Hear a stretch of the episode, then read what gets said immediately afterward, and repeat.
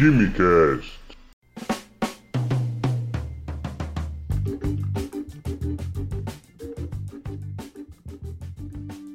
Alô, gênios, apreciadores de Química e Ciências do meu Brasil, senhoras e senhores, sejam bem-vindos a mais um Quimicast. Aqui quem fala é o Vinícius, químico e pesquisador, e hoje eu tenho a grande satisfação de receber uma amiga que esse mundo de ensino e divulgação científica nas redes sociais me concedeu, que é a professora Monique Gonçalves, do perfil arroba Inclusive Química no Instagram.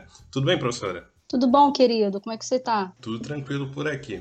Obrigada pelo convite, é uma grande satisfação. É, a professora Monique ela é graduada em Química pelo Instituto de Química da UFRJ. Em seguida, ela fez licenciatura também pela mesma instituição. Ela é mestre em Síntese Orgânica, também pelo IQ UFRJ. Possui pós-graduação lato sensu em Educação Especial e Inclusiva. E é doutoranda em Engenharia de Processos Químicos e Bioquímicos na Escola de Química, também na UFRJ. Ela foi professora da rede estadual do Estado do Rio de Janeiro, atualmente é professora do Colégio Cruzeiro e docente no ensino superior de educação do Rio de Janeiro, e Sérgio, Rede Faetec, e docente do ensino superior na Fundação Técnico Educacional Souza Marques. Se eu esqueci alguma coisa, me perdoe, tá? É isso mesmo. Isso mesmo? Tá bem resolvido? tá. Bom, então hoje uh, nós vamos continuar aqui na, no nosso podcast, que a gente tem uma série de episódios sobre alguns cursos na área de Química. A gente já teve um episódio falando num aspecto geral dos cursos, bem rapidinho, bem breve, é, e a gente teve há um tempo também falando sobre bacharelado. Agora eu trouxe uma convidada que de fato vivenciou um curso de licenciatura e tudo, passou até por uma fase de transição de um curso de bacharelado para licenciatura, então vai ser um podcast bastante rico para você vestibulando que tem alguma dúvida para qual curso você vai concorrer, ou até mesmo para você na graduação que não sabe muito bem se está gostando do curso, acha que não encontrou muito bem a sua praia, ou pensa, está fazendo o curso de bacharelado e pensa em fazer o curso de licenciatura depois, então esse episódio vai ser bastante bacana para vocês. Mas antes, eu tenho alguns recadinhos da semana.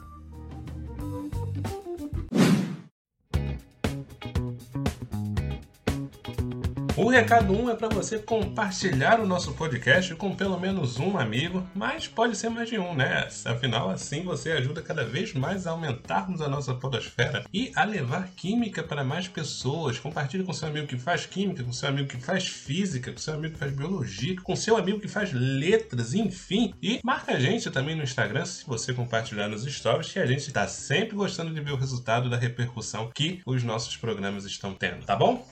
E o recado 2 é para você dar uma olhada no blog Ei Química, que lá toda semana ou tem um post sobre é, o cervejou, onde a gente fala sobre a química da cerveja, ou tem postagens sobre divulgação científica, onde a gente destaca algum estudo recente que esteja em evidência na nossa esfera científica, ou então falamos sobre coisas do cotidiano, coisas que estão acontecendo, ou comentamos sobre questões do álcool gel durante a Covid e tudo. Então, é um portal bastante interessante para você acompanhar guardar nos seus favoritos do navegador e sempre dar uma olhada.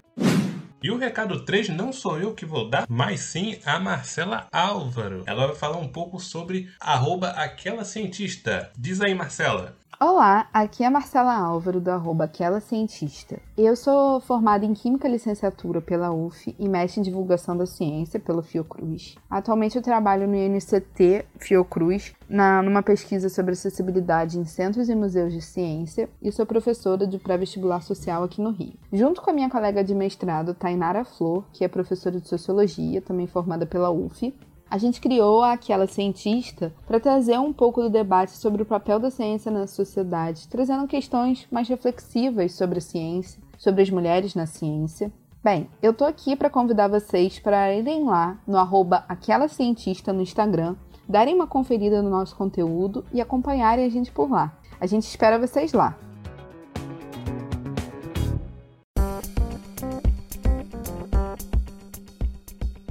Bom, professora, para começar, uma pergunta que recebi da Camila Rangel e da Juliana Brusaca no Instagram. E na verdade essa é uma pergunta assim bastante recorrente. A gente tem a, como base da nossa atuação a resolução normativa do CFQ número 36 de 1974, onde lá tem listada as atribuições de cada profissional da área de química e o que, que eles podem exercer. Com base nelas e base em, em todo o que a gente sabe sobre isso, que funções um licenciado de química pode exercer, se ele só pode exercer atividades em sala de aula ou se há atividades fora que ele também pode executar. Bom, pelo isso é fácil você encontrar é, pelo site do CFQ. Você consegue encontrar as atribuições é, de todos os profissionais da área da química. No total, são 16 atribuições, né? E dessas 16, o licenciado em química ele tem sete atribuições. Então, não, não cabe a ele somente o magistério, mas ele pode. Eu vou, eu vou tentar aqui resumir, tá? A primeira é direção e supervisão com responsabilidade técnica em alguma empresa. A segunda, assessoria, consultoria e comercialização. Então, ele pode trabalhar na parte de compra e venda dentro de uma empresa, ou então, por exemplo, fazer cotação de material. Eu já trabalhei em indústria, então, quando eu pedia para o pessoal de setor de compras comprar algum determinado reagente, eu mesma já fazia cotação. Mas, uhum. enfim, como, como química com atribuições tecnológicas, na época eu não era licenciada. Uhum. Mas o licenciado também tem essa função, né? O terceiro é perícia, serviços técnicos e laudos. O quarto é o magistério em si. O quinto, desempenho de cargos e funções técnicas. Sexta, pesquisa e desenvolvimento. E sétima, análise química e físico-química, padronização e CQ. E eu acho importante a gente falar tudo isso, porque assim, muitas das vezes a gente está lecionando no ensino superior e a gente é questionado pelo aluno por que, que ele tem que estudar determinado conteúdo a fundo. Vou te dar um exemplo. Eu ministro análise orgânica. Tem uhum. períodos que eu pego análise orgânica.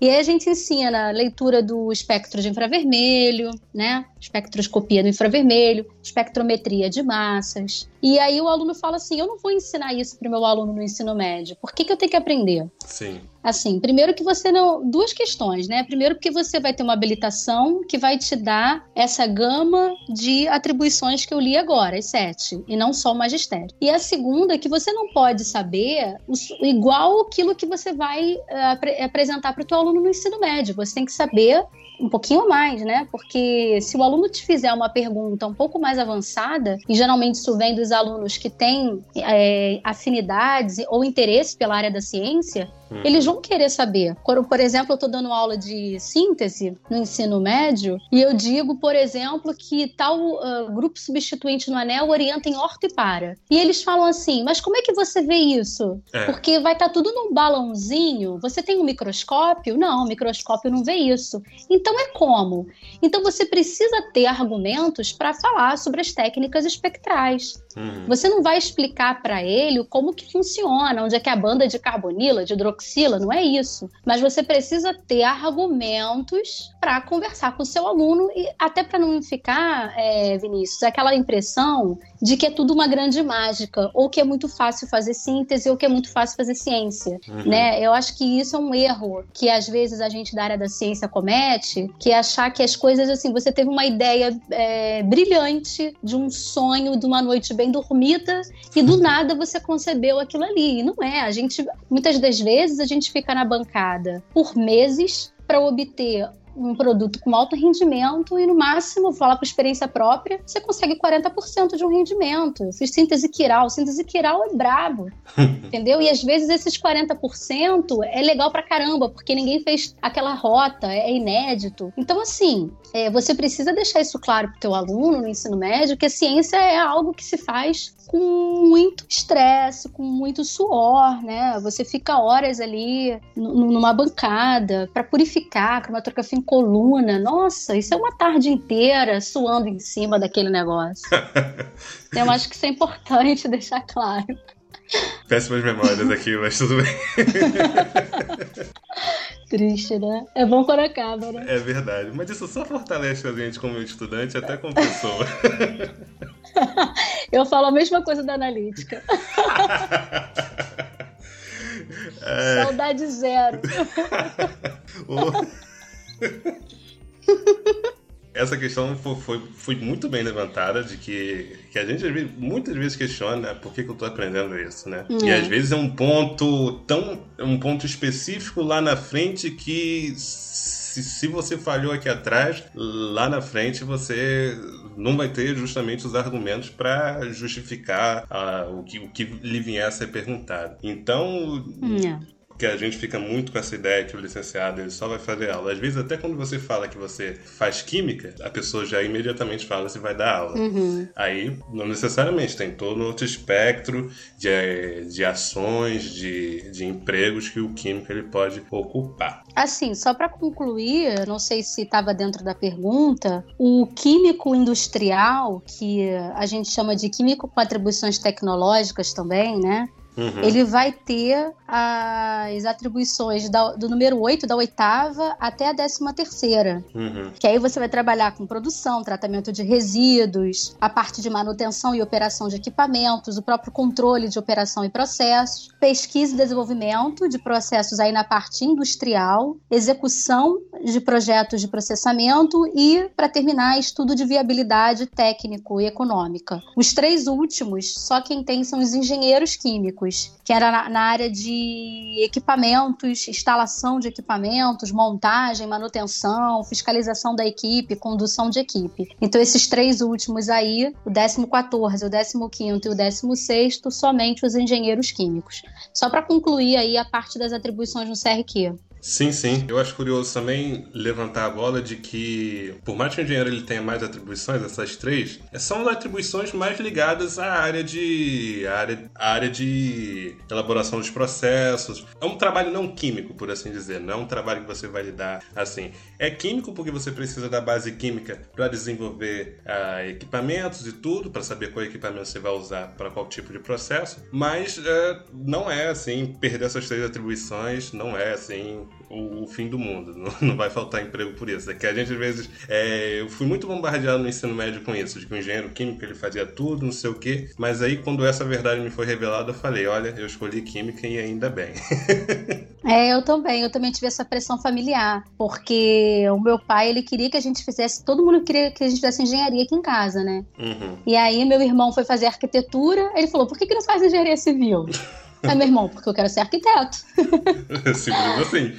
E comigo eu vou, vou fazer química. Mas por que, eu faço engenharia química? Porque eu quero ser química. É. E aí isso foi um inferno, porque tem uma. Ainda hoje, né, existe uma. Na nossa sociedade, a questão dos três pilares de profissão, que é medicina, direito e engenharia. Né? Exatamente. Né? E na nossa área de químico, se você não tiver essas três últimas atribuições, às vezes você trabalha com engenheiro que faz a mesma atribuição que você uhum. né? E, aí, e foi o que eu falei pro meu pai na época, né? O que, que adianta eu ter três atribuições a mais se eu não vou querer trabalhar com montagem de equipamento? Justamente. Se eu não vou querer trabalhar com fiscalização e, e, e instalação de equipamento. Se eu não vou querer conduzir uma equipe de montagem e manutenção de equipamento. Então, eu acho que é muito importante a questão dos testes vocacionais e você ter sempre pessoas da área para te uh, orientar. Eu tive sempre os meus professores. Uhum. Na época, o meu professor de ensino médio, ele, ele faleceu nessa quarentena até. Foi até triste essa história. Uhum. Mas ele nem, nem faleceu com Covid, não. Foi, ele já estava velhinho mesmo. Mas ele, ele se formou na, na, no IQ, o FRJ, né? Ele fez. Ele começou como químico com atribuições tecnológicas e depois ele mudou para licenciatura, porque ele se viu querendo é, atuar no magistério apenas Vou botar isso apenas entre aspas, tá? Uhum. Porque quando a gente fala isso, parece que é menos, mas não é. Uhum. é e aí ele, ele saiu do curso com, de bacharel, de melhor, de Químico com atribuições tecnológicas, lá do IKEA, e foi fazer a, a licenciatura. E ele, ele trocava muita ideia comigo, ele me dava muitas dicas assim. E ele falava, cara, é, para fazer engenharia, você vai ter que fazer, você quer fazer isso? Você quer fazer? E ele ficava me é, orientando mesmo. Eu acho que é muito importante essa, esse contato com os profissionais da área, sabe? Independente Sim. de qual carreira você vai tentar. Uhum. É, é, bom saber como é que tá o mercado, se, se informar mesmo, né? As atribuições, o que você pode fazer. Tem gente que quer ser autônomo. Pô, será que essa é a minha função? Eu posso ser um profissional autônomo? Será que eu posso? Entendeu? Uhum. Uhum. ter essa, essa ideia e tal. Então eu acho que isso é importante. Eu acho isso muito importante. Sim, sim. Sempre ir, ir em busca de informação, porque escolher a profissão com. escolher a futura profissão com 18, menos de 20 anos é uma realidade um pouquinho cruel, né? É verdade, é precoce.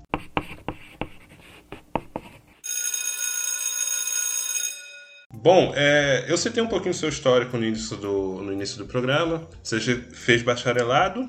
Quanto tempo de bacharelado? Quatro anos. Não, lá no fundão, Química com Atribuições Tecnológicas são 10 períodos, então são, foram 5 anos. Ah, sim, foram 5 anos. É, eu fiz no IKEA da FRJ, lá são 10 períodos em 5 anos. Então não mudou muito pro, pro meu, né? Eu comecei em 2013, então não mudou muita coisa. É, não, eu, eu, sou mais velhinha, eu, eu entrei em 2000 e colei grau em janeiro de 2005. Certo. Né? Você entrou depois de mim, bem depois. Nossa, me sentindo bem velhinha, hein? não, não se sinta não é que, da, da sua época, é, eu, eu, fiquei sabendo de que, e até analisando o, seu currículo, eu percebi, curso de licenciatura era um regime 4 por 1 ou 3 por 1 não me lembro. Mas eram os, os anos iniciais eram todos com as disciplinas de química e o ano final era um ano só com as disciplinas pedagógicas. Aí meio que isso mudou, agora as disciplinas pedagógicas elas estão espalhadas ao longo do curso e meio que se você sai do QAT e vai para o curso de licenciatura, tem uma série de pré-requisitos que, que você tem que cumprir e acaba que você tem que fazer a licenciatura em quase dois anos. Mas enfim, isso dificultou um pouco os caminhos, mas tem muita gente que está indo por essa. Mas já que a gente está falando dessas disciplinas pedagógicas, é, e você que teve essa experiência do curso de bacharelado e do curso de licenciatura, fala um pouco dessa diferença entre as disciplinas que são cursadas um curso de bacharelado e em relação às disciplinas de matriz pedagógica. Certo. Então, como eu disse, né? Eu fiz os cinco anos de química e aí, na minha época, eu não sei como é que tá hoje, tá, Vinícius? Uhum. Tinha um lance da gente fazer é, manutenção de vínculo. Ou seja, uhum. eu ia lá no CCMN, porque o nosso curso, muito embora esteja no CT, a gente é do CCMN, você sabe disso, Sim, né? Sim, polêmicas. é. Eu fui lá no lugar, no lugar que pedia manutenção de vínculo. E aí, é, isso você consegue fazer em áreas afins, né? De química para licenciatura em química. Eu não conseguiria fazer isso para medicina, por exemplo. Sim, sim. Porque não é áreas afins. É quase um reingresso isso? É, uhum. mas o nome não é reingresso. Uhum. Não, não sei como é que tá hoje. É. Agora é manutenção de vínculo, porque você fica isenta de prestar o vestibular e você fica com o mesmo DRE. Hum.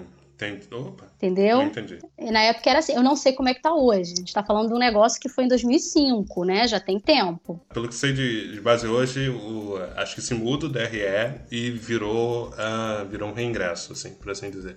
Você é isento uhum. de prova, isento de tudo. Aí você tem cerca de um ano após a, a colação de grau para fazer isso. Mas, só para os ouvintes, é, esse, esse tipo de regimento ele pode mudar de acordo com a instituição. Então, é algo que você isso. busque a informação com a sua secretaria para saber como é que funciona na, na sua instituição. Mas continua, professora. Então, e na época, eu já tinha feito todas as disciplinas de caráter técnico, né? As orgânicas, as analíticas, ECA, as inorgânicas, as, as fisicoquímicas, a gente já tinha feito tudo, cálculo, física, a gente já tinha feito tudo. Então, a única coisa que faltava mesmo eram as disciplinas de matriz pedagógicas, né? Uhum. Então, a gente fez, por exemplo, psicologia da educação 1 e 2, Aí você tem que fazer primeiro a um, depois a dois, porque é pré-requisito. Sim. É, didática, é, também tinha um e dois filosofia, sociologia da educação. Então, é, são disciplinas, é, química do cotidiano, que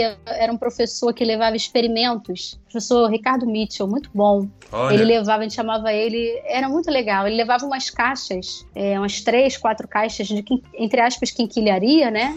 É, e aí ele montava coisas com a gente, vamos fazer aqui uma pilha com o um aluno. E, cara, era, era cada experimento legal, com coisas assim, que tinha cara de sucata, de, cara de coisa que ia pro lixo. Uhum. E daí ele fazia vários experimentos que a gente pode fazer em sala de aula, sobretudo em colégios que não tem laboratório, uhum. com coisas do dia a dia, sem precisar de um ácido sulfúrico PA, por exemplo. Sem precisar usar soda cáustica, ainda mais em, em sala de aula, fora de laboratório, sem EPI, não pode. Uhum. Então ele fazia experimentos com sabão, né, com, com tinta, pra, vamos fazer a cromatografia da caneta, no papelzinho meio café melita. Uhum. Então tudo que eram experimentos que você consegue ver a ciência sem colocar o aluno em risco e se colocar em risco, porque tem muito professor que quer dar uma de showman, é. vai para a sala de aula com um bando de reagente e acaba se arrebentando, porque se o experimento foge do controle, é ele que vai ser ou demitido ou exonerado. Sim porque é complicadíssimo você colocar a vida do aluno e a própria vida, né? A própria a própria carreira profissional em jogo, né? A integridade sua e dos outros, é.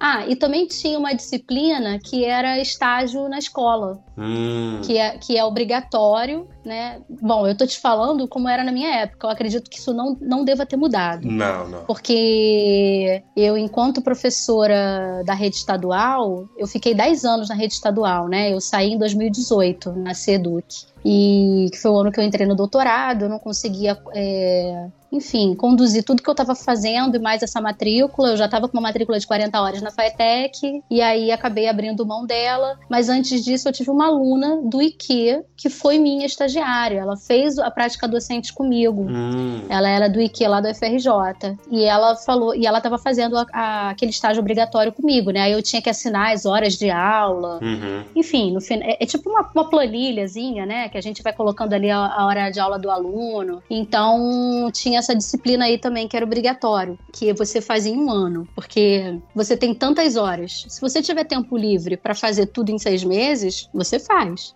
Mas como eu já trabalhava, eu já era química e estava fazendo a complementação pedagógica, na verdade, é, na verdade eu nem trabalhava na época não, eu fazia mestrado, porque assim que eu pedi a manutenção de vínculo para licenciatura à noite, porque na minha época a licenciatura só tinha noite lá no, no fundão, para fazer de dia teria que ir para Praia Vermelha. E aí era muito distante da minha casa, e eu acabei, enfim, fazendo à noite mesmo. Aí durante o dia eu fazia mestrado, que era integral também, eu era bolsista full time, então eu ficava durante o dia fazendo meu mestrado e à noite eu continuava no IQ para as aulas de licenciatura, né? Entendi. Então eu só eu tive que fazer em um ano, porque de dia eu estava no, no mestrado, eu não tinha tempo para ir para as escolas durante o dia fazer estágio. Então eu tive que fazer à noite também nas escolas, né?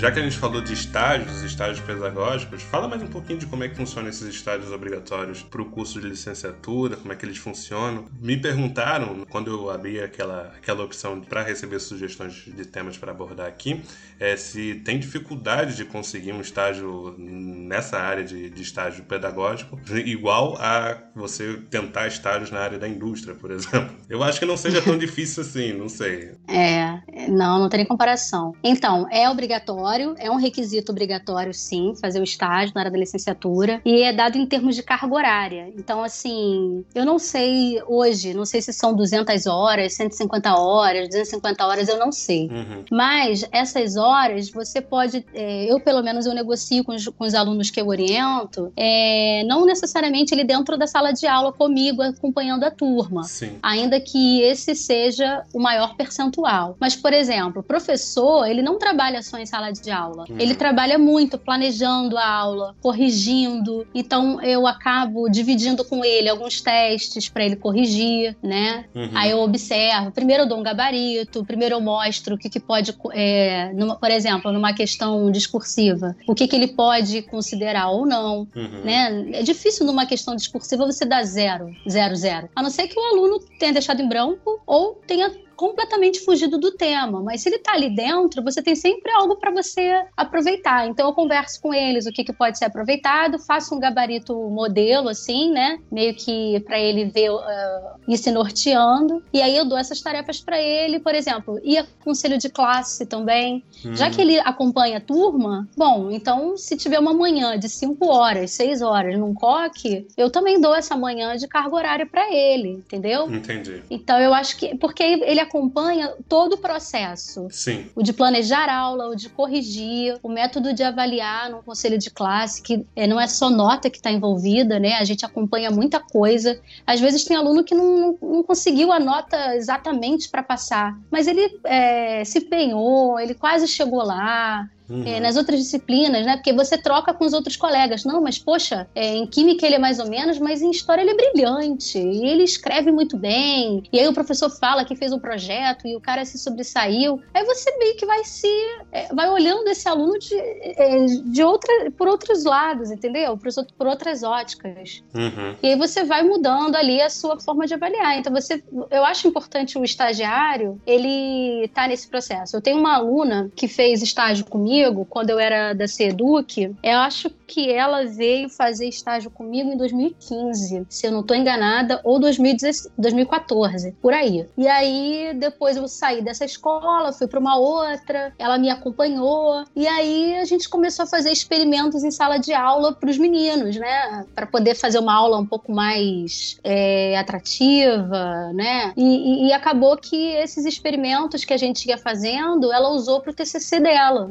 Olha. Então eu acho legal essa parte, né? Ela, ela veio da UERJ e ela me convidou para co-orientar esse TCC. Então isso para mim foi muito legal. Eu adoro quando eu tenho um aluno de estágio, assim. Uhum. Então, assim, você me perguntou se é difícil conseguir. Olha, não é difícil conseguir. Tem questões, assim, que eu acho que são burocráticas, que você tem que ver se a sua instituição tem é, parceria com aquela outra de origem que você quer fazer. Por exemplo, eu dou aula numa faculdade privada. Uhum. Os alunos têm que fazer estágios nas, nas instituições filiadas àquela, àquela faculdade. Hum. Entendeu? Entendi. Ele não pode fazer, entendeu? Mas é um leque grande, não é um leque pequeno, não. Sim, sim, sim. Na, uh, na federal, por exemplo, qual era a regra? Tinha que ser em escola pública, ou federal, ou estadual, ou municipal. Uhum. É que, como na rede municipal só tem química no nono ano, é. você acaba se limitando naquela escola a uma turma e demora o seu estágio. Então, ninguém quer demorar, ficar cinco anos fazendo estágio. você quer fazer aquilo no máximo em um ano, porque você quer começar a trabalhar, ganhar dinheiro, né? Exato. Quando eu fiz a, a, a regra, eles sempre dão prioridade para os colégios federais. Colégio Pedro II, CAP UFRJ, né? Uhum. Colégio Militar. Só que esses lugares acaba sendo um pouco mais difícil, porque o número de vagas é menor. Então, eles não gostam de colocar uma turma com muitos estagiários. Então, você acaba tendo uma certa dificuldade. Ou então, quando você consegue, é um horário que você não pode. Como eu te falei, eu fiz o meu estágio à noite num colégio estadual, porque de dia eu fazia mestrado. Então, quando abria vaga para o Pedro II de dia, eu não podia, hum. porque eu estava fazendo meu mestrado. Então, eu consegui, com o professor de, na época de estágio, né, de prática docente, o nome, prática docente, ele falou falou: ah, então você pode fazer numa rede estadual. E aí eu consegui uma turma de EJA, que é Educação de Jovens e Adultos, é uma professora super bacana, a professora Leandra, que me orientou, e a gente, é, eu fiz lá com ela, eu e uma amiga, entendeu? Ela ia três noites, então a gente conseguiu fazer uma grande carga horária com ela, porque ela ia três noites nessa escola. Tem muito isso também, entendeu? Muito de você encontrar um professor que. que não é todo professor que gosta de receber estagiário. Eu adoro, eu amo. Mas tem professor que acha que vai, vai estar sendo observado, que a sua aula vai estar sendo observada. Isso pode causar um incômodo, uhum. né? Entendi. Então, não é todo mundo que, que gosta de receber. Mas se a, escola recebe, esse professor acaba aceitando mesmo, assim, entendeu? Não tem como você falar não quero. não, não, tem muito disso, não. Seria deselegante. Na indústria é mais difícil. É, deselegante. Ah, na indústria é mais difícil de você conseguir um estágio, sim. Tanto que na época que eu fiz o, a, o meu, meu Química com Atribuições Tecnológicas, eu fiz o meu estágio no fundão mesmo. Né? Porque eu, lá você tem iniciação científica, né? Uhum. Então, eu não sei como é que tá hoje, mas na época você podia fazer um estágio que era IC valendo crédito. Hum. Se você fizesse a IC valendo crédito, aquela IC não podia ser o seu TCC, o seu projeto de final de curso. Sim. Não podia na época. Isso te obrigava a rodar ou por outro departamento ou por outra linha de pesquisa. Às vezes até no mesmo departamento, no mesmo grupo de pesquisa, mas você teria que fazer outra coisa. Então eu me lembro que na época eu fazia síntese de compostos inorgânicos, química de coordenação. Saudoso professor Filgueiras, ele se aposentou. Uhum. Mas ele é assim, no Brasil, um cara bastante atuante na química de coordenação. Ele é fera. Ele foi para o FMG agora. Ele se aposentou no fundão e voltou para a cidade dele, voltou para o estado dele, que é Minas Gerais. Ele tá lá no FMG. E aí eu usei o TCC, o projeto que eu fazia de IC com ele para ser o meu IC valendo crédito. Uhum. E depois eu voltei para orgânica, que eu, eu tava na orgânica, fui para inorgânica e voltei para orgânica para fazer o meu TCC na área de química de fármacos. Uhum. E aí eu acabei seguindo o mestrado na síntese de compostos que tem atividade farmacológica também, né? Uhum. Então eu fiz isso, eu fiz o meu estágio dentro do fundão, porque é uma forma também de você cumprir o tempo. Imagina, se a tua indústria for num lugar muito longe, é. né? Porque eu não tinha carro, o teu deslocamento fica fica brabo. Aí aquele dia você vai ficar só na indústria, você não pode puxar disciplina. Uhum. Então tem uma série de questões aí, né? A não ser que você queira muito ser da indústria, eu acho que vale a pena você se atra... entre entre aspas, se atrasar fazendo esse tipo de estágio. Mas como o meu caso, eu já sabia que eu queria pesquisa e docência, isso já estava muito claro para mim, eu não, não quis fazer fora o estágio, eu fiz dentro do, da, do laboratório mesmo, entendeu?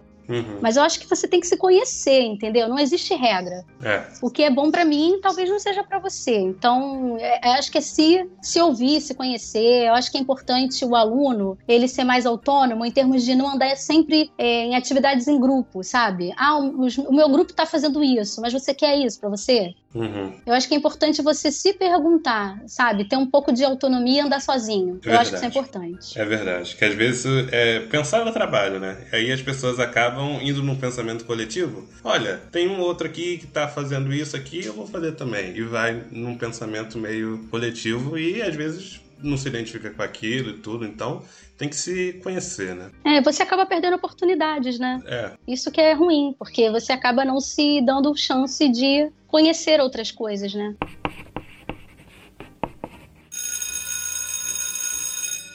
A gente já falou sobre disciplinas pedagógicas e tudo. Você tem uma, tem uma pós em educação especial inclusiva e desenvolve alguns trabalhos de inclusão bastante, bastante legais. E além da questão do desenvolvimento de materiais didáticos de, de baixo valor, né? Que é uma atuação que eu acho bastante fantástica. É, explica um pouco pra gente sobre esses seus projetos e, na sua visão, qual é a importância da acessibilidade, no caso aplicada à, à inclusão, e da democratização do ensino de química é, a partir do momento que você consegue desenvolver materiais acessíveis e tudo mais. Tá. É, então, a minha, minha porta de entrada na inclusão se deu na minha prática docente na, na, na rede estadual lá na FAETEC, quando no, no ano de 2016 eu uh, tive dois alunos autistas na minha turma. E por lei, né, pela Lei Brasileira de Inclusão de 2015, a escola não pode se negar a matrícula desses meninos, desses alunos. E uma outra questão é que o Estado também ele não capacita seus professores é. para poder trabalhar com esse grupo de alunos, né? É verdade. E aí eu comecei a perceber que é, a minha formação continuada docente ela estava precisando ser atualizada. Porque quando eu colei grau na licenciatura em 2006 a gente não tinha nenhuma disciplina de inclusão, nenhuma, não se falava. Até porque esses alunos, eles acabavam tendo essa formação em casa, as famílias não, não, não levavam para a escola. Hum com o mundo mudando, as portas se abrindo, essas crianças começaram a ir para a escola, é, educação infantil, fundamental 1, fundamental 2 e, consequentemente, começaram a entrar no ensino médio. E aí eu percebi que eu precisava me capacitar para poder trabalhar com eles da melhor forma que eles precisam ser atendidos e sem medo de errar, porque eu acho que quando a gente desconhece, a gente fica temeroso, né? É. Aquele medo de errar fica muito grande. E aí,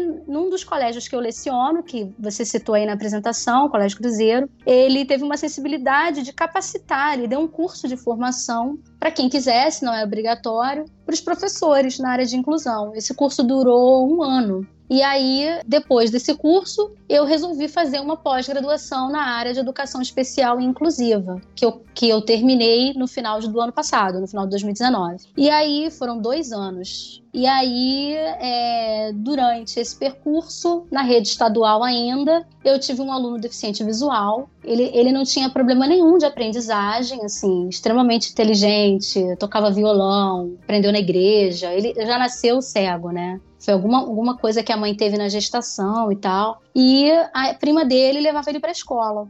E ela falou assim: Poxa, professora, você só escreveu. O que, que você vai fazer com meu primo? E assim, ele era um deficiente visual que ele não, ele não ficava com os olhos fechados, com a pálpebra fechada, e nem com o olho aberto tremendo, que é como a gente geralmente conhece das pessoas que não enxergam, né? Uhum. Ele, e ele não dava com aquela bengalinha porque a prima o conduzia. Então, eu não conseguia detectar que aquele rapaz não enxergava. Eu cheguei, dei boa tarde, tal, tal, tal, entrei, botei a matéria no quadro, ela esperou a aula terminar, me chamou lá e perguntou o que, que eu faria com o primo dela e apontou. E eu olhei assim para ele, eu falei: "Desculpa, eu nem sabia que você era deficiente visual". E assim, isso foi uma falha da própria escola. Ninguém me disse que naquele ano eu teria um aluno, né, deficiente visual e tudo mais. Uhum. E aí eu fazia esse trabalho na, na, na escola, um projeto que, que a, me acompanha há, há 14 anos que são moléculas que entraram para a história. Os alunos, primeiro eu trabalho com uma, uma abordagem de estudar aquilo que faz sentido. Então, por que, que a gente tem que estudar química, professora? Porque química está em tudo.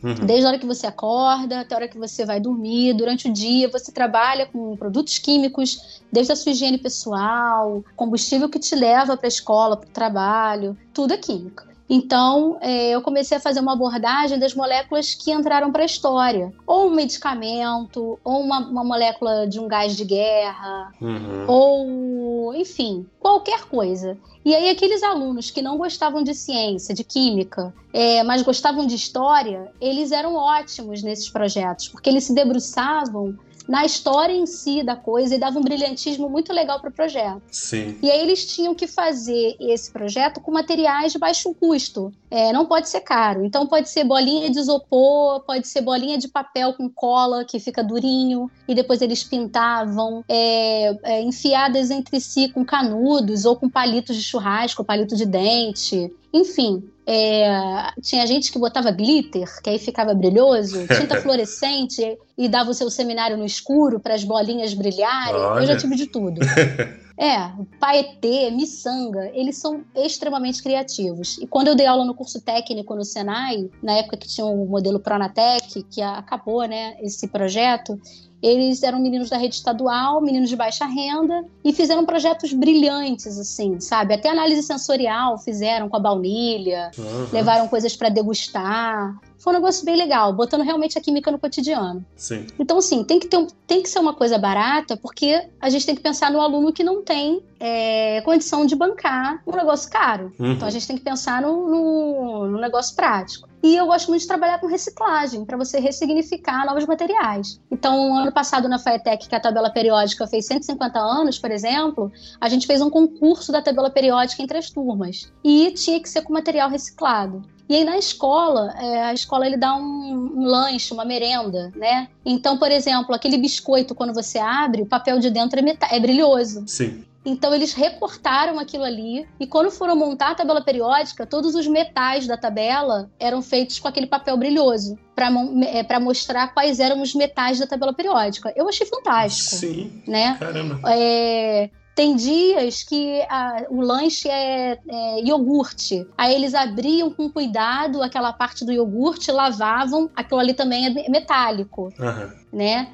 Então, assim, tivemos assim uma série de, de projetos usando rolo de papel higiênico, canudo, as caixinhas do suco que eles envolviam com jornal para não ficar a caixa em si, assim, é, com a marca do suco, né? Uhum. Eles envolviam com jornal, pendurava com barbante e virou uma tabela periódica móvel, tipo uma, uma cortina. Tudo isso tem foto lá no Inclusive Química. Uhum. Então, eu fiz até alguns vídeos, alguns bumerangues para mostrar. Então, assim, a gente conseguiu mobilizar a escola, né? Com todo o ensino médio, com materiais com, por exemplo, um que eu achei legal foi com tampinha de garrafa colorida. Então os metais eram de uma certa cor, os gases nobres com outra cor, porque hoje as tampinhas elas são bastante coloridas, né? A gente consegue Sim. achar bastante cor aí no mercado. Uhum. Então eles conseguiram também. Então eu, eu acho muito legal essa.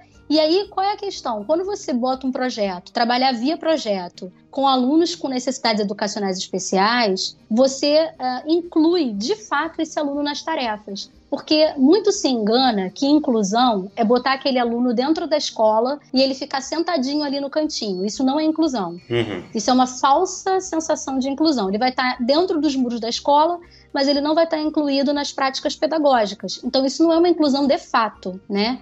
Então, a inclusão é de fato botar o um menino para trabalhar em equipe, você pensar uma atividade que inclua todos. É muito mais interessante do que você pensar uma atividade para um menino de inclusão. Uhum. E isso eu percebi com esse aluno deficiente visual. Porque quando eu levei as bolinhas que os meus alunos da rede privada tinham feito, lá das moléculas que entraram para a história, né? Eu, quando eu doei isso para a escola pública e, e, comecei a trabalhar com esse menino, os outros alunos que conseguiam enxergar, né? Os alunos videntes, eles achavam o máximo aquelas bolinhas. E eles prestavam mais atenção na aula. E aí eu comecei a perceber que uma atividade pensada, na época eu estava pensando, eu ainda não estava na pós, né? É, em inclusão educação especial inclusiva. Quando eu trazia algo para aquele menino, todo mundo se, se interessava mais. Aí eu mostrava para a turma toda. Uhum. E eles ficavam assim: ah, professora, mostra pra gente também. Por que você só mostra isso para ele? e eu vi, eram bolas coloridas, porque, como eu falei, eles pintavam com tinta fluorescente, com glitter. Enfim, era um negócio bastante chamativo, né? Adolescente gosta de de chamar atenção, né? Pois é. Então eram coisas assim bastante coloridas. Então, por que não? Aí eu comecei a mostrar pra, pra turma toda. E aí, quando, gente, quando eu fui fazer a pós, né, teve uma professora muito bacana, que foi quem me orientou, ela falou para mim: é muito importante você pensar em uma prática para todos. Então, sim, se você vai dar aula de geografia é, e você quer montar um mapa do Brasil, faz ele bastante colorido. Porque tem gente que pensa assim, para que colorir o cara não enxerga? Mas faz, porque aí você vai fazer aquilo ali com textura para o aluno que não enxerga. Isso. E aquela coisa do colorido vai atrair quem enxerga. Sim. Então você faz uma prática para todos. Isso é inclusão. Nossa. Entendeu? Fantástico. Caramba eu aprendi muito com esse curso. E isso eu acho que também mudou a minha forma de enxergar a docência, humanizando a minha forma de olhar, sabe? Uhum. Isso mudou bastante, assim, para mim.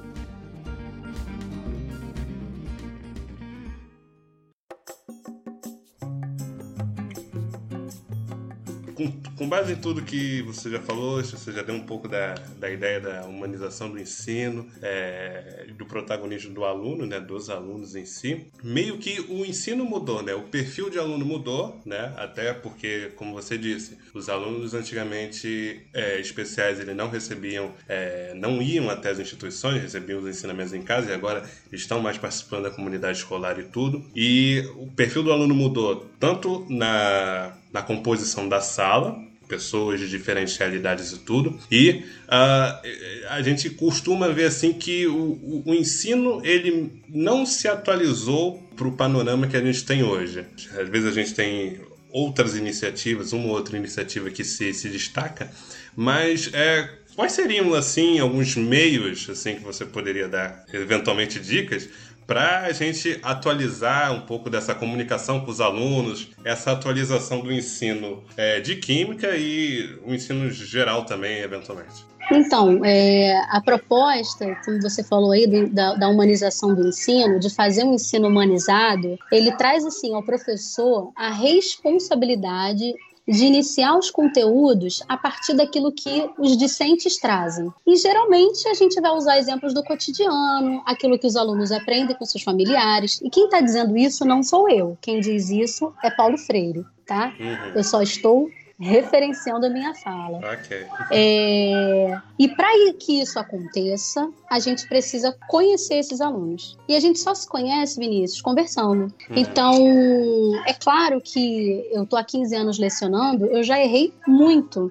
Porque quando você sai da faculdade e, começa a lecionar, você quer falar sobre química, você quer passar conteúdo, você quer, enfim, é, você quer tra trabalhar o conteúdo ali com o aluno, você quer falar de química. E com o tempo, eu fui percebendo que antes de chegar nisso, o aluno quer te conhecer, ele quer saber o que você pensa, porque o aluno ele faz muita transferência, sabe? É, ele meio que ele tem uma, uma função ali de, de, ele acaba te endeusando em algumas coisas e quando você não é, consegue atingir essa expectativa, ele fica super mal, do tipo, poxa, ela pensa isso. Então é uma, é uma questão muito delicada. Então, assim, nesse período, por exemplo, de, de aulas online, eu não abro minha câmera e, e, e chego falando, os hidrocarbonetos são tal, tal, tal. Não. Eu abro a câmera 10 minutos antes. Eu espero eles chegarem. Aí chega 10, 12, daqui a pouco tem 100 alunos. Nesse tempo que eu tô eh, esperando eles chegarem, eles me perguntam o que, que eu tenho visto na quarentena, se eu, se eu tô vendo alguma série do Netflix. Eles me dão dicas, a gente troca. Você tá entendendo? Uhum. Eu acho que essa relação humana de você trocar, de você conversar, faz com que na hora que você for falar de química, ele te ouça mais. Verdade. Eu, porque ele consegue estabelecer com você uma relação de confiança e parceria, né? Uhum. Então, assim, você pode pegar pelos seus exemplos. Eu tive professores no ensino superior, né, no ensino médio, que conversavam com a gente no recreio, conversavam com a gente no intervalo de uma aula ou outra, que se tornaram nossos amigos, né, que hoje são colegas de, me, me veem não como ex-aluna, mas sim como colega de profissão, uhum. né? Eu uhum. tenho relações assim com professores da lá do fundão. E, e essa troca só se estabeleceu porque quando eu era aluna, ele conversa, eles conversavam comigo. Eles é, queriam saber o que eu pensava. Monique, por que, que você,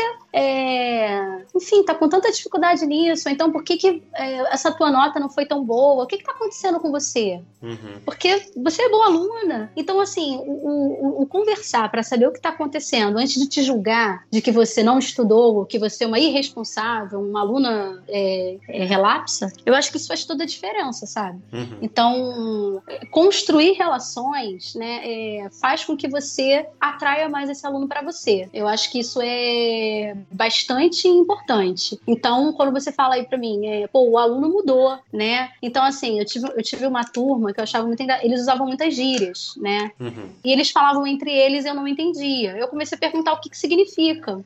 O que, que, que, significava aquilo ali? Então, quando eles. Aí eu já entendi, brincava, não, não, não, deixava a matéria no quadro, eles copiavam. Aí na hora de começar, eles faziam alguma brincadeira fora de hora. Aí eu falava, pô, qual é, galera? Já, a gente já não teve um momento da zoeira, não sei o quê. Só de você falar qual é, galera, Uhum. Se juntar, isso já, pô, não foi mal, professora, vacilei. E aí você não precisa dar aquele esporro homérico, que às vezes já fiz isso, claro, a gente já faz, a gente erra, né? Sim, sim. Pô, não sei o que, eu tô aqui falando, dou de cedo, dando aula, vou ficar rouca. Então, assim, eu acho que é, não surte tanto efeito, porque assim, a família já grita, a família já briga, já cobra. É eu acho que se a escola for mais um lugar assim, mais uma vez eu tô te falando isso, é, é, difícil, tá? Porque nós somos humanos. Tem dias que a gente não tá bem. Sim, sim. Tem dias que, pô, teve um período na rede Firetech que a gente ficou quatro meses sem receber salário, uhum. né? Por conta, enfim, de uma série de problemas estaduais, corrupção dos governos, Rio de Janeiro. Caramba, era brabo tu chegar na sala de aula, paz e amor. É, é. muito difícil. Não dá pra ter cabeça.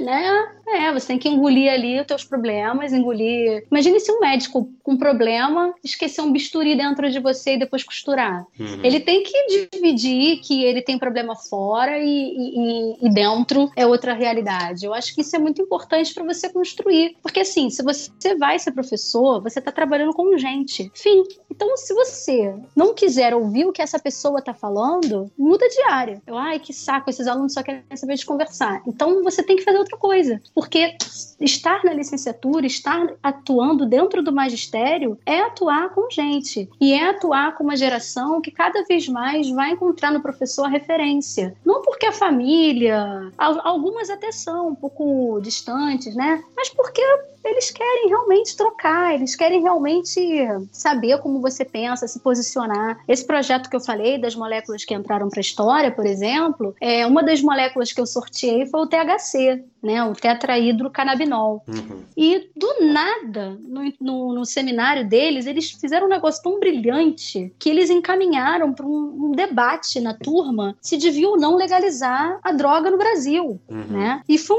um debate assim altíssimo nível a ponto de uh, alguns falarem: não, professora, não tem que legalizar, e darem as suas razões para, e outros, e você não pode se colocar. Você tem que estar tá ali neutra, você, né, você fica ali mediando, que eu acho que essa é a palavra do momento, que o é. professor ele é um mediador. Exatamente. Né? Antigamente, o professor ele é, jogava ali os conteúdos, né? Ele, ele, ele ensinava aquilo que ele sabia. Hoje em dia, é pedido de nós um pouco mais do que somente ensinar nomenclatura ou ensinar cálculo estequiométrico, pilha, eletrólise. Não. Hoje em dia, é, a gente é chamado a outras questões, né? A própria área da inclusão, né? Eu costumo dizer que quando a gente tem um aluno de inclusão na turma, a turma inteira é, ganha porque a turma inteira é, ganha esse olhar mais humanizado, porque ela percebe que cada um tem o seu limite, cada um tem os seus, os seus objetivos pessoais para alcançar. Né? Com esse projeto das moléculas que entraram para a história, eu tive uma turma que tinha um menino, ele não era laudado, ele não tinha laudo de nada. Ele não tinha laudo de autista, não tinha laudo de TDA, ele não tinha laudo de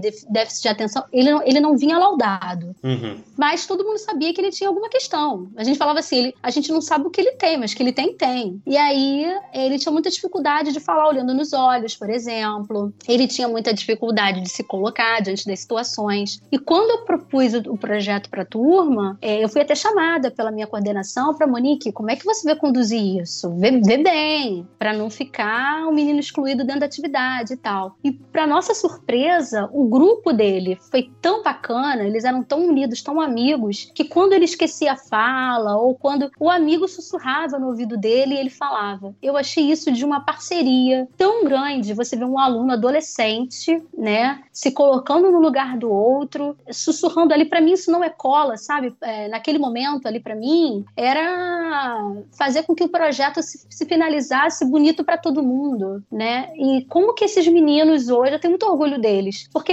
estão hoje aí na universidade com um olhar mais humano sobre, sobre os outros, sabe? Eu acho isso muito bacana. Uhum.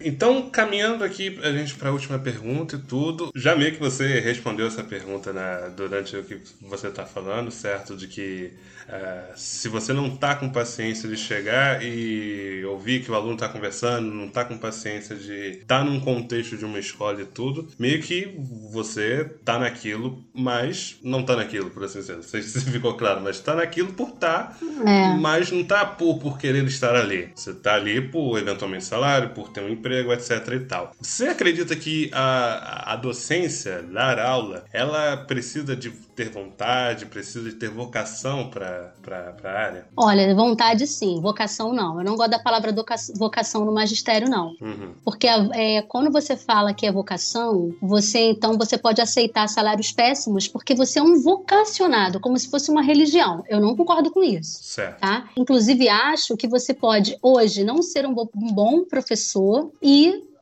se tornar um bom professor um dia usando as técnicas certas, usando da sua vontade para estudar o, o, o, meio, né, a, a, metodologia que você vai abordar. Eu não acho que é vocação, uhum. eu acho que é vontade e estudo. Porque se fosse vocação, não precisaria ter uma faculdade de licenciatura em Química, concorda? É aquela mesma história de falar, né, nossa, né? Somente... você tem um, um dom para alguma coisa, né? Se eu tenho um dom, nasci com é... aquilo. Não, então não precisa. Todo o esforço que eu fiz não vale, sabe? Sim, não certo. valeu. É, concordo. Né? Então eu não gosto, porque assim, é, quando a gente fala em vocação, eu lembro muito dos padres, das freiras. Sim, sim. Que são vocacionados para aquela, aquela carreira ali religiosa, sacerdotal, né? As pessoas que ficam no, no monastério. Eu acho que tem que ter vocação para isso. Uhum. Fazer voto de silêncio, castidade, né? Eu acho que tem que ter vocação. Isso eu acho que sim, tem que ser um vocacionado por Deus. O magistério não. Eu acho que a gente estuda para isso. A gente. Muitos alunos que começam no primeiro período, segundo período, com vergonha de se colocarem em público e de darem um recado de uma disciplina, né, de uma matéria, no último período, quando ele se forma, ele está super desenvolvido. Por quê? Porque ele foi treinado. As técnicas foram passadas para ele. Então eu, eu discordo da palavra vocação, mas eu concordo com a palavra vontade. E aí, para toda a carreira, se você quer ser bom, você tem que ter vontade e estudar, né? Então, se você quer ser um bom cirurgião, você tem que ter muita vontade disso, estudar bastante, debruçar sobre os livros. Se você quer ser um bom advogado, a mesma coisa com o magistério. Se você quer ser um bom professor, você tem que estudar bastante, estar tá antenado, porque assim como os médicos, professor tem que ficar estudando a vida inteira, é a formação continuada docente, né? Você nunca está pronto. É, isso aí é algo que eu fico assim abismada. Agora então, a gente em casa, né, a gente tá falado, tem falado muito das metodologias ativas de ensino, falado muito de você trabalhar é, algo que faça sentido para o aluno, né? E, e, algo que não foi, isso não foi passado para mim quando eu me formei em 2006. Uhum. Por quê? É, naquela época a gente ensinava da forma que a gente foi aprendido. E como é que eu é, fui ensinada? Todo mundo sentadinho, quietinho, caladinho, que o professor vai começar a falar. É, e, e às vezes a gente sabe que até chegar esse momento aí, tem toda uma construção, né? Eu tenho uma turma de alunos Ano passado a gente teve mais tempo para fazer isso, porque era primeiro ano, então dava mais tempo, a matéria era mais light, né? Uhum. Então, todo final de aula eles, eles tinham o momento da música. Então, tinha um que tocava violão, eu cantava com eles. Era um momento ali de é, extravasar. Não era, não era zona, era um momento completamente controlado, mas a gente já tinha estudado o conteúdo, já tinha feito exercício. Monique, vamos cantar? Eram aqueles 10, 15 minutos finais ali da aula que, que não dava para fazer fazer sempre, porque às vezes a matéria é um pouco maior, ou então tem uma prova daqui a pouco, eles querem um tempinho para estudar. Mas quando era possível, a gente fazia. E isso faz com que você construa relações, entendeu? Uhum. Até o dia que você não tá bem, gente, hoje eu não tô bem. Eles vão entender que naquele dia você não está bem. Mais uma vez eu te falo, isso não é fácil, Vinícius. Sim. Construir relação, assim, a gente começa costuma dizer o do casamento, né? Estar casado é fácil? Não é, mas ainda assim as pessoas se casam, porque elas têm um bem maior, elas pensam em, em construir uma relação e tal. E para isso você tem que fazer concessões, você vai se colocando, vai, vai abrindo aqui, aqui, isso aqui não, não mexe. É a mesma coisa na construção de relação de amizade e com os alunos, que quando acaba a escola, eles até voltam e se tornam seus amigos, né? Uhum, é então, é isso é, é bastante importante, né? Bom, então com esse recado bastante eh, vamos dizer, para levantar reflexões e pensamentos, né? Eu espero que vocês tenham gostado da entrevista tudo.